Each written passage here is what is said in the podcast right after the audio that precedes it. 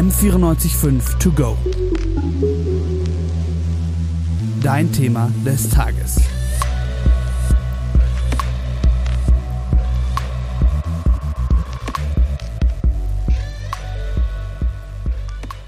Trigger Warning. In dieser Folge von M945 To Go geht es um sexualisierte Gewalt. Wenn es dir mit dem Thema nicht gut geht, dann höre dir die Folge bitte nicht oder nicht alleine an. Ein historisches Gerichtsurteil.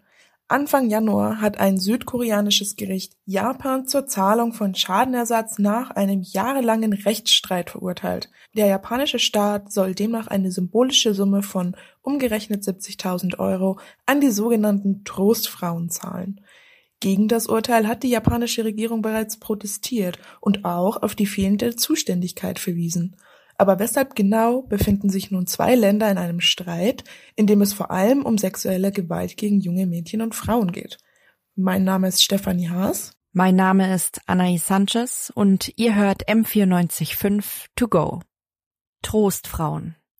Das ist ein Euphemismus für über 200.000 Frauen und Mädchen, die während des Zweiten Weltkriegs in japanischen Militärbordellen zur Prostitution gezwungen wurden. Sie stammten aus 14 Ländern, darunter auch Japan selbst, Südkorea, China, Taiwan und viele mehr. Lange wurde über das Thema sowohl in Japan als auch in Südkorea geschwiegen. Erst in den 80er, 90er Jahren begann die Auseinandersetzung in der koreanischen Gesellschaft. 2015 wird der Streit auf bilateraler Ebene zunächst beigelegt, bleibt aber bis heute eigentlich ungelöst. Insbesondere die Opfer fühlen sich übergangen und ungehört. Der Konflikt muss international und intersektional gedacht werden, sagt Nathalie Hahn, Vorstandsvorsitzende des Korea-Verbandes.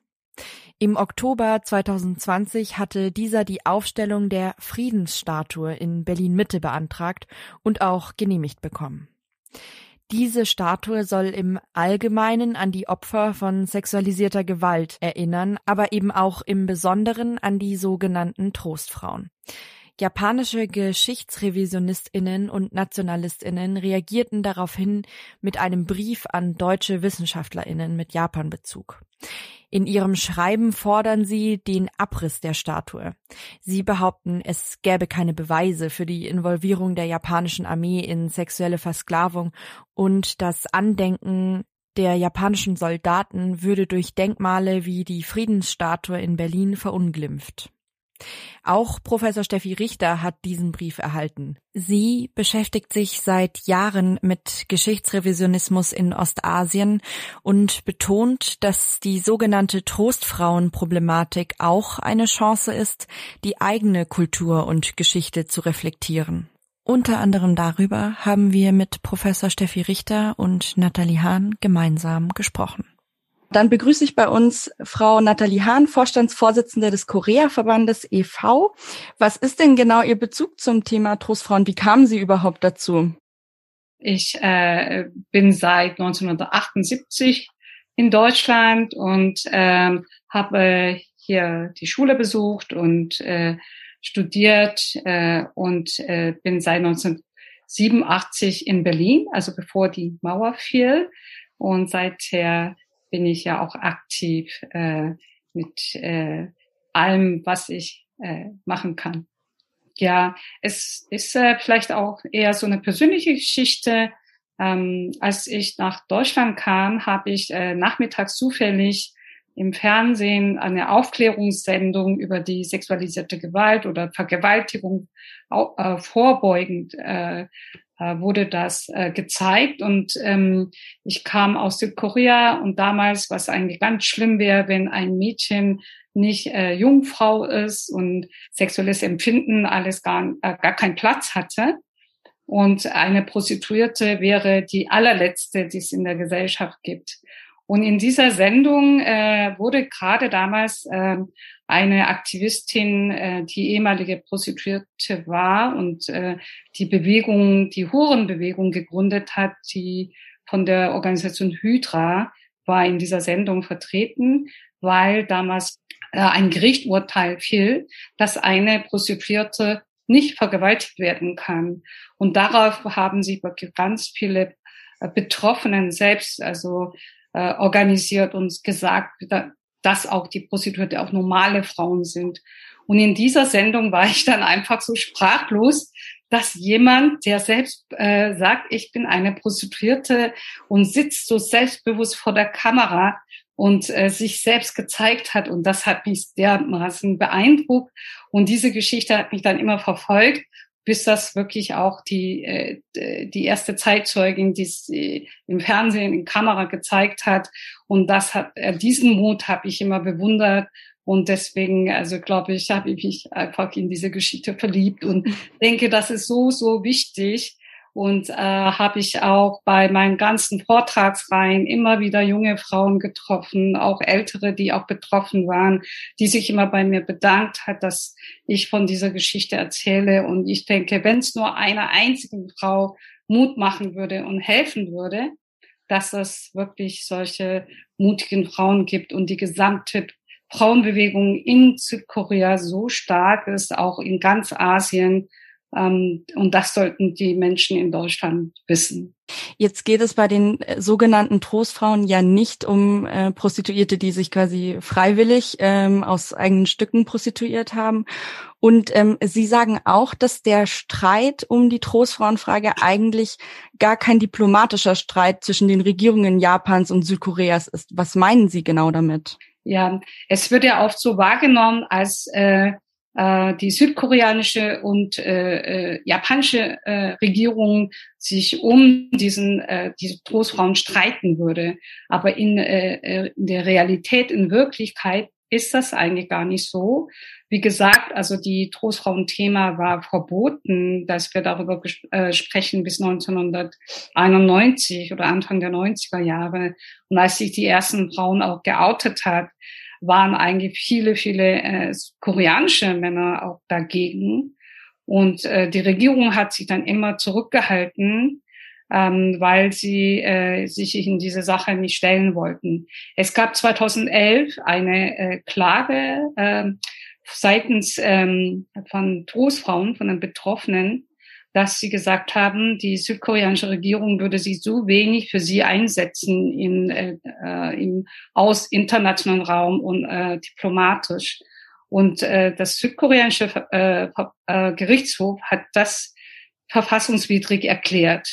Und seither äh, ist das bisschen mehr das Engagement, aber es ist letzten Endes so, dass äh, die südkoreanische Botschaft äh, auch in Berlin nie etwas getan hat, eher im Gegenteil. Also in den äh, letzten Jahrzehnt äh, haben sie immer gesagt, Frau Han, haben Sie ein, ein besseres zu Korea zu erzählen, das ist doch so unangenehm. Warum machen Sie das? Und ähm, Sie wissen doch, das ist so ein sensibles Thema und äh, wir wollen da uns da nicht keine Stellung nehmen. Und es ist in der Tat auch sehr, sehr äh, langsam und ähm, bekanntlich wurde dann am 28. Dezember 2015 die sogenannte japanische-koreanische Vereinbarung äh, geschlossen.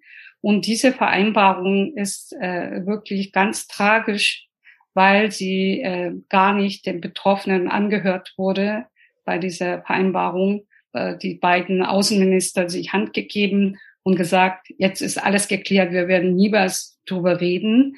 Und daraufhin sind die Betroffenen ganz sauer und äh, weil sie auch wollen, dass man einfach drüber redet, wenn es geht ja nicht nur um die Entschuldigung, sondern Entschädigung, sondern Aufarbeitung der Geschichte und äh, dass das irgendwie in der Gesellschaft auch die aufgeklärt wird. Und genau diesen entscheidenden Punkt ähm, äh, äh folgen die eben die be beiden Regierungen nicht. Bei uns ist heute außerdem auch Professor Steffi Richter zu Gast. Sie ist Professorin für Japanologie an der Universität Leipzig und auch Unterstützerin der Friedensstatue. Frau Richter, können Sie uns vielleicht kurz Ihren Bezug zum Thema erläutern? Anfang der 2000er, ja eigentlich noch äh, eher so um die Jahrtausendwende herum, äh, poppte damals gerade zu dieser Zeit so eine Art Hochzeit äh, von Geschichtsrevisionismus auf über die Schulbuchproblematik. Äh, Das ist immer wieder ausgelöst worden und die äh, sogenannten Trostfrauen sind immer wieder auch im Mittelpunkt der Auseinandersetzung, aber es geht auch um andere wie Nanking-Massaker, äh, ähm, Tokyo-Tribunal, Okinawa-Battle. Äh, also ich sag mal, alle, alle nicht wirklich geschichtspädagogisch aufgearbeiteten Probleme äh, aus der dunklen Zeit des Zweiten Weltkrieges und der Kolonialzeit Japans, die sind in dieser Zeit quasi zum dritten Mal äh, über die Schulbücher hochgekocht und diesmal aber eben doch in einem etwas anderen Kontext als zuvor schon in den 50er oder in den 80er Jahren. Und äh, das war für mich äh, und äh, Kollegen an der Uni äh, der Anlass, dass wir dann ein Projekt beantragt haben bei der VW-Stiftung damals Geschichtsrevisionismus in Ostasien. Das haben wir dann auch bewilligt bekommen und haben dann drei Jahre dazu gearbeitet und äh, seitdem bin ich eigentlich immer wieder vor allem über die Schulbücher mit diesem Thema befasst. Und die Frage war für uns, warum poppt das sozusagen immer wieder über die Geschichtserziehung, ja, also über die Bildungspolitik insgesamt in geschichtspolitischen Zusammenhängen in unseren Gesellschaften auf, in Japan, aber auch bei uns. Und äh, dem sind wir nachgegangen und seitdem äh, lässt mich das auch äh, nicht mehr los, weil eben auch immer wieder also äh, diese, diese Fragen hochkommen. Wir kamen äh, dann wieder in Kontakt mit Nathalie. Wir hatten eigentlich immer über äh, diese Themen und auch andere Kontakt miteinander über die Bundeszentrale für politische Bildung. Ähm, jetzt haben Sie uns gesagt, dass ähm, diese Statue fälschlicherweise Trostfrauenstatue genannt wird, oft in den Medien. Ähm, und wa was ist denn das Problem daran? Warum ist es keine Trostfrauenstatue? Und ähm, es gab so immer wieder den Vorwurf, äh, vor allem von, von GegnerInnenseite, dass zum Beispiel jetzt die Statue an sich nicht das Problem sei, aber die Plakette, die da drauf äh, ist, dass die äh, sozusagen äh, zu politisch sich einmischt in den Streit zwischen Japan und Korea.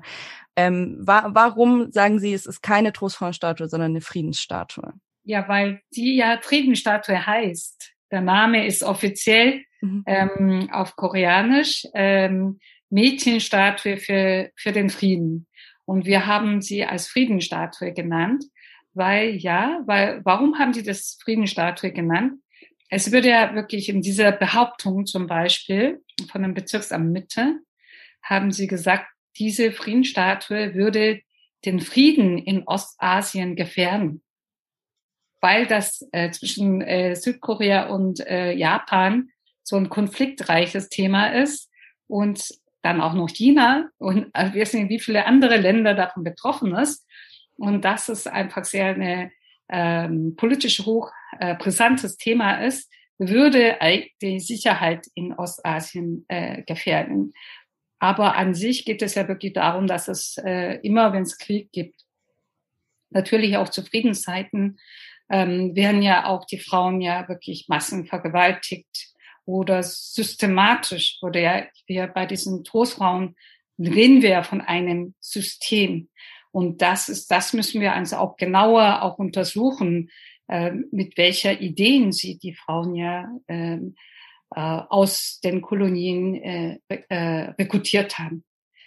Und ähm, dann äh, ist das auch, wenn, von meiner äh, Seite ist das so, wenn Japan wirklich das Problem äh, lösen würde ähm, mit der Vergangenheit dieser Aufarbeitung, hätten wir viel mehr Sicherheit in äh, Ostasien, Nordostasien, weil ähm, immer wieder kocht das ja über und ich mache mir natürlich auch manchmal wirklich Sorgen, wenn das so zuspitzt, dass in Korea zu viel Anti-Japanismus hochkommt. Das ist ja immer gefährlich. Und das sind so Sachen, wo wir irgendwie sagen, das müssen wir wirklich eigentlich ernsthaft äh, lösen. Und ähm, die äh, Botschaft, was diese Statue bringen will, ist ja den Frieden. Ich habe so viele äh, äh, betroffenen Frauen gedolmetscht. Und nicht alle Frauen machen das, sondern die, die paar Frauen, es gibt ja nicht so viele Frauen, auch jetzt dann auch, weil viele auch verstorben sind, die haben eine richtige Überzeugung, wenn die das machen und sagen, Ich mache das. Ich könnte jetzt in meinem hohen Alter bequem zu Hause wie sitzen, in meinem Sessel sitzen, nur ferngucken und mir äh, gut gehen lassen. Und ich stelle mich ja jedes Mal dahin. Und nach dieser ähm, Zeugenaussage haben sie auch Albträume. Und weil es ja immer wieder diese Erinnerung wachgerufen wird. Und sie sagt, ich spuck mich ja selber an, wenn ich das mache, das, was ich dann irgendwie alles erlebt habe. Aber ich mache das, dass es nicht wiederholt, nie wieder, weil es nicht wieder den jungen Frauen wie ich, äh, wie mir das geschehen ist, dass es nicht passiert. Und ohne diese Missionsgedanken können sie das auch gar nicht machen.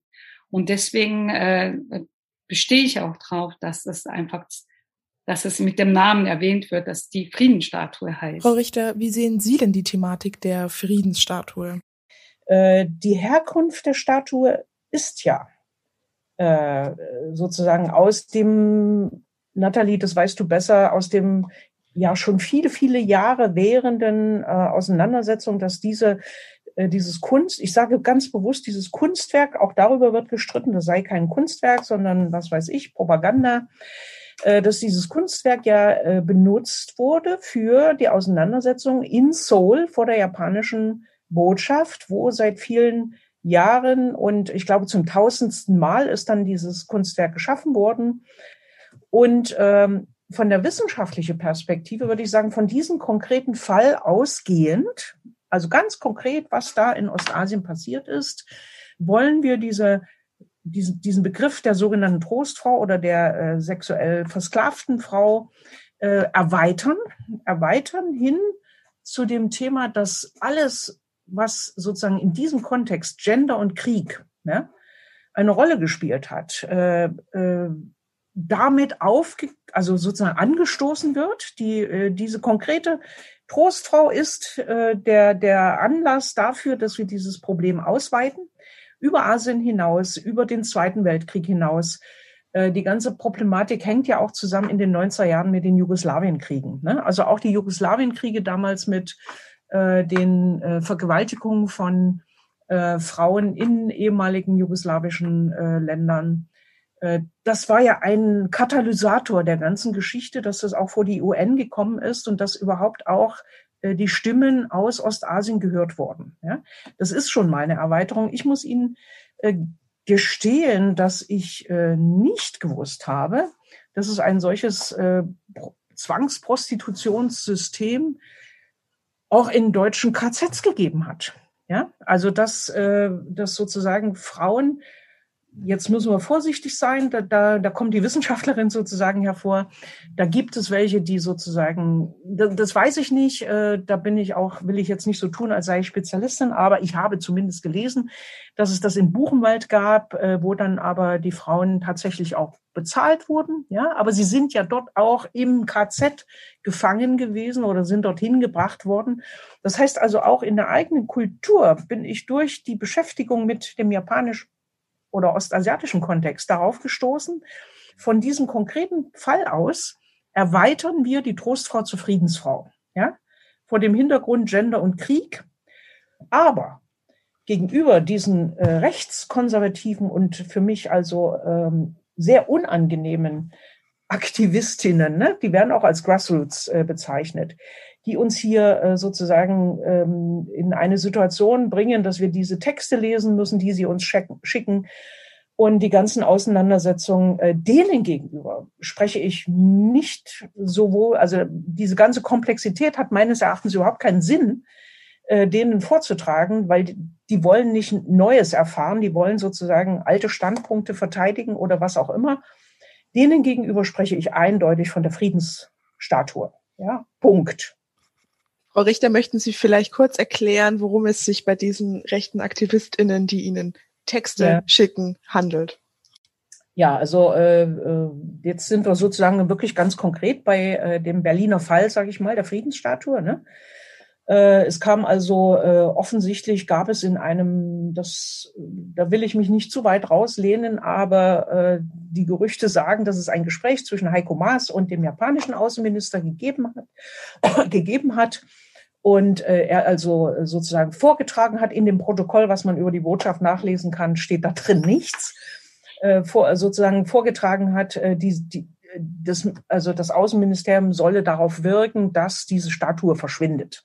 Ja, das ist wie so ein Pavlovscher Reflex, wenn da irgendwo in irgendwo sowas auftaucht, geht das äh, der Mechanismus an und das ähm, das äh, so und äh, dann sprach Natalie uns an, dann sind wir sozusagen in die Gänge gekommen, haben diese äh, Petition verfasst, die dann auch über die Homepage verbreitet wurde und prompt kriegten wir also von alten Bekannten Briefe.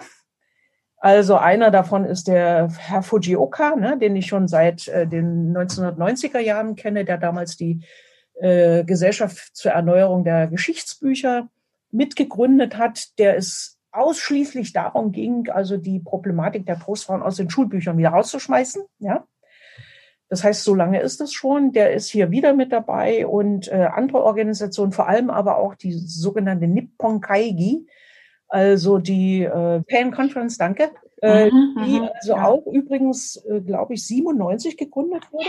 Ja, und seitdem ja.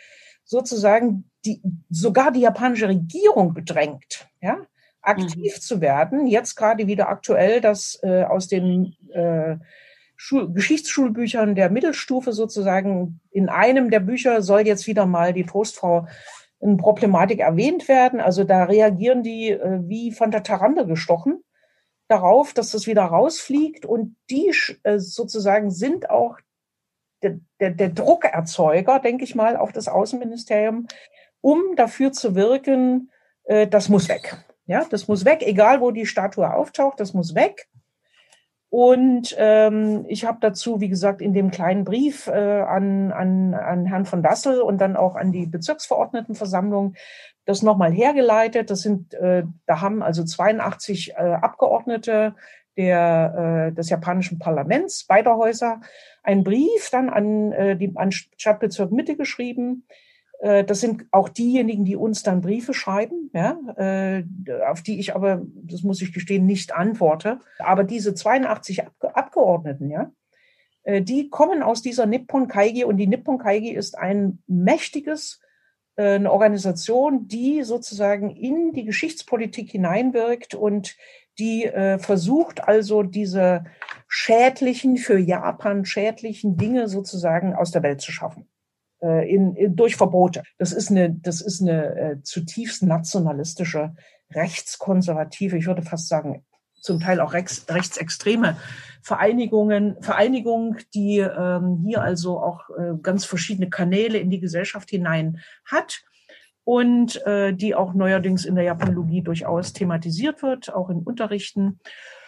Ähm, das sind also diejenigen, die äh, dann sozusagen den Druck machen, politisch den Druck machen und ähm, die dann eben auch dazu beitragen, dass dann auf diplomatischer Ebene sozusagen solche Dinge zustande kommen. Ja? Da würde ich jetzt wirklich auch nochmal unterscheiden zwischen japanischer Regierung. Unter Abe war das nochmal was anderes. Also Abe selbst ist in dieser Nippon Kaigi Mitglied. Ja? Äh, viele Abgeordnete sind sozusagen auch Mitglieder in dieser Nippon Kaigi. Die Nippon Kaigi ist aber nicht die japanische Regierung. Wir haben in der LDP durchaus auch vernünftige äh, Leute, Männer und Frauen, die äh, daran interessiert sind, ordentliche Verhältnisse, ordentliche Beziehungen zu den ostasiatischen Nachbarstaaten zu bekommen. Die LDP ist weites Spektrum, ja, weites Spektrum an, an Meinungen und äh, es sind aber eben diese Kräfte und äh, die haben auch viel Geld. Ja, die können sowas machen, die können die äh, ihre ihre Sachen ins Englisch übersetzen lassen, äh, verbreiten lassen. Ich bin der Meinung, äh, man darf die nicht unterschätzen, aber diese diese Aggressivität, die da gerade wieder an den Tag gelegt wird, die hat auch etwas ein bisschen damit zu tun, dass sie ihre Fälle davon schwimmen sehen. Ja, dass dass ihr Einfluss nicht zumindest nicht so ist, wie die, wie sie das gerne hätten. Jetzt ist es ja eigentlich schon ähm, absurd genug, dass sich japanische Rechtsradikale ähm, oder Nationalisten ähm, in eine Politik in Deutschland und dann auch sehr regional in Berlin einmischen, wo es darum geht, ob da eine Statue stehen soll oder nicht stehen soll. Ähm, Frau Hahn, Sie haben mir auch gesagt, dass Sie es ein bisschen ähm, andersrum wieder absurd finden, dass in der Diskussion hier gesagt wird, ähm, ja, wir dürfen uns hier nicht einmischen in den Konflikt zwischen Japan und Korea. Aber andererseits ähm, gibt es dann eben solche Resolutionen wie die, äh, die wir vorhin kurz angesprochen hatten zur Bekämpfung von sexueller Kriegsgewalt zum Beispiel, wo es ja um ähm, internationale Konflikte geht und nicht, da geht es ja nicht nur um die Bekämpfung von sexueller Kriegsgewalt in Deutschland, sondern mhm. auf, auf internationaler Ebene. Ähm, wie, wie erklären Sie sich das? Also ich denke, ähm, dass ähm, erst, glaube ich, äh, jede, jedes Land eben keine Konflikte möchte. Also dies, Herr Dassel oder auch die, weiß nicht, andere Politiker haben auch äh, gesagt, ähm, diese Friedensstatue ist zu vorbelastet. Ja, die hat so viele Probleme. Aber wenn man es genau anguckt, diese Statue hat selbst keine Probleme. Die Probleme machen die sozusagen die Täter oder die die äh, Nation, die äh, Japan oder wie auch immer, wer da agiert, will das Problem nicht sehen und dann äh, wird das auch eher erstmal an denen geglaubt. Das war ja das. Ne? Und das ist ja immer noch der Meinung, die ist vorbelastet, die würden irgendwie ganz was Neues machen. Dieser Gedanke, dass äh, also äh, dass die Opfer hier, dass es hier um die Opfer geht, ja, bei der Statue auch. Also diese Opfer, äh, äh diese Opferproblematik und die das Überwinden von nationalistischen Zuordnungen hier Japan, da Korea, äh, auch dazu kann die Friedensstatue äh, etwas beitragen, wenn wir es so nutzen für uns, dass wir das in die Diskussion einbringen und es diskutieren. Mhm. Aber da hätte ich jetzt gleich ähm, eine Zwischenfrage. Und zwar haben Sie gesagt, dass die Herrschenden, das System dafür sorgen will, dass die Opfer nicht zur Sprache kommen und die Täter geschützt werden. Und das verstehe ich, wenn wir uns auf nationaler Ebene bewegen. Aber warum schützt dann schützen dann zum Beispiel ähm, deutsche PolitikerInnen, die gegen den Verbleib der Statue äh, stimmen, Täter, mit denen sie ja eigentlich nichts zu ja. tun haben. Hier müssen wir natürlich sehen, dass wir äh, als Akteure wieder sehr unterschiedliche Positionen einnehmen. Das ist die diplomatische Ebene. Ja, die diplomatische Ebene, die natürlich auch, es gibt eine Städtepartnerschaft zwischen Tokio und Berlin, äh, die möglichst nicht beschädigt werden soll und finden. Also Diplomatie und Politik, Wissenschaft, Akteursposition kommt hier nochmal mit rein. Ich würde also äh, alles andere tun, als jetzt zu sagen, äh, die Außenpolitik Deutschlands will diese Täter schützen. Das ist ganz sicher nicht der Fall. Ähm, mal sehen, äh, wie, wie das weitergeht. Die Realität wird so aussehen, dass wir, ich weiß es nicht, irgendeinen Kompromiss finden müssen. Das ist nun mal auch sage ich mal, äh, in einer solchen äh, konkreten äh, Gedenkpolitik äh, müssen wir sehen, wo wir, wir müssen es organisieren, ja. Also ja. das geht sozusagen uns noch bevor, aber dass die unterschiedlichen Standpunkte dann nicht alle harmonisch äh, sich einhenkeln und ganz zufrieden sind, damit müssen wir rechnen. Das macht den Kampf äh, schwer, aber es macht ihn auch interessant und es bringt uns weiter. Also ich, äh, ich mhm. lerne dabei viel, ja. Also ja. solche Aktivistenrollen, die haben für mich auch insofern was Faszinierendes, weil das ist nicht nur ein Ziel, dem ich sozusagen nachstrebe, das muss ich jetzt unbedingt erreichen, sondern der, das, das Feld und, und der Moment des sich Auseinandersetzens selbst ist eigentlich für mich auch, äh, lassen Sie mich das mal so sagen, ein Vergnügen, weil ich damit äh, Leute kennenlerne, von denen ich nichts gewusst habe, Standpunkte kennenlerne, die ich sicher nicht unbedingt alle teilen muss, aber das regt mich an. Das ist sozusagen Leben für mich, ja. Jetzt wollte ich gerade fragen, wie das bei Ihnen ist, weil Sie sind ja nicht, Sie können ja nicht einfach in die Aktivistinnenrolle rein und rausschlüpfen. Sie sind ja Aktivistin die ganze Zeit, oder? ja, ja.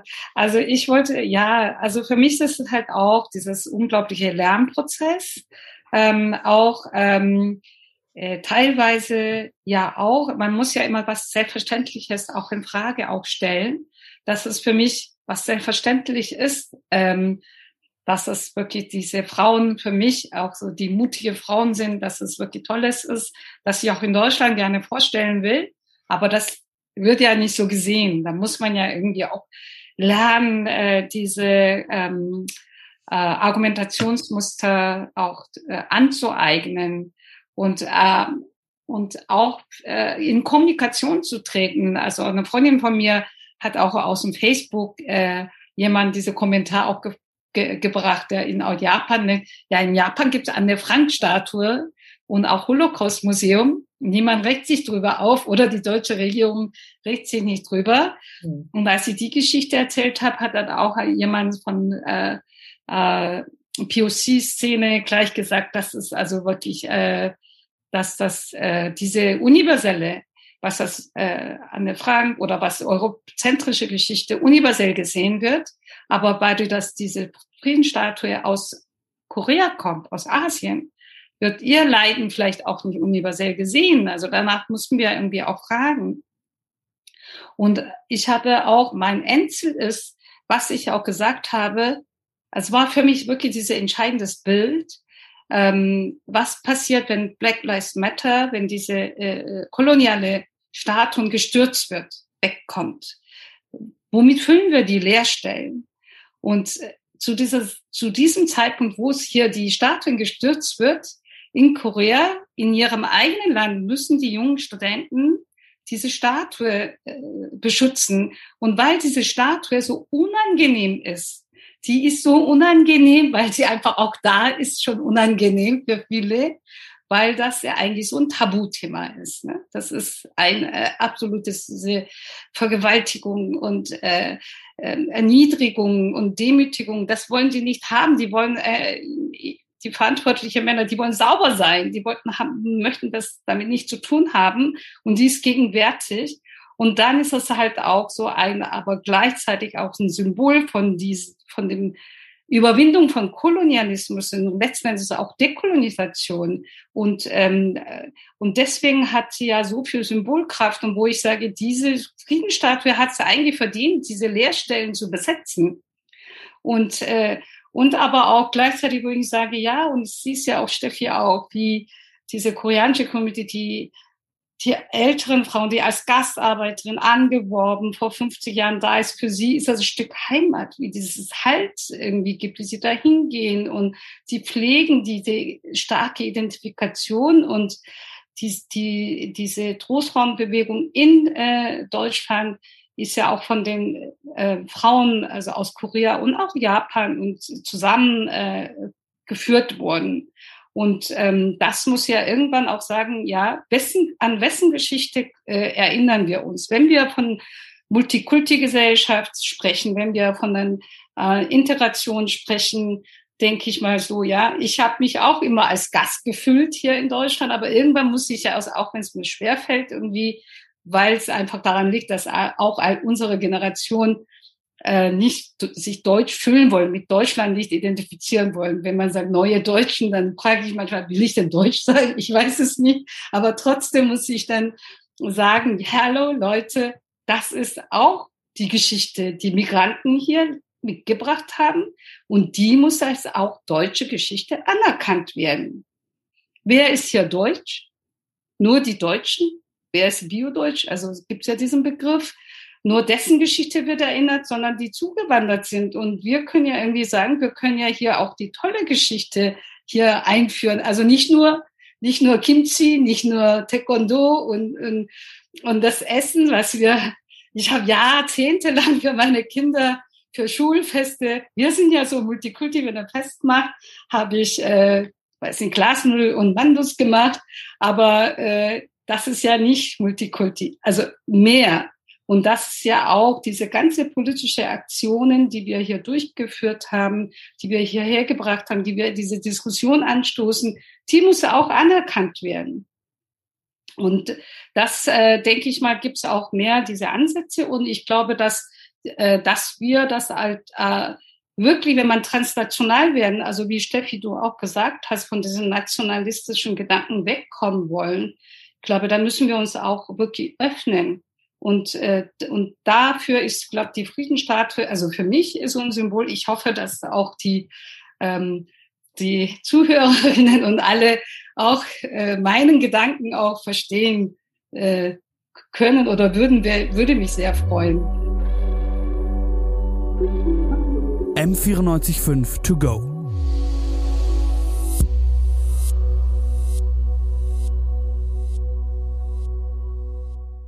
M945 To Go ist eine M945 Produktion.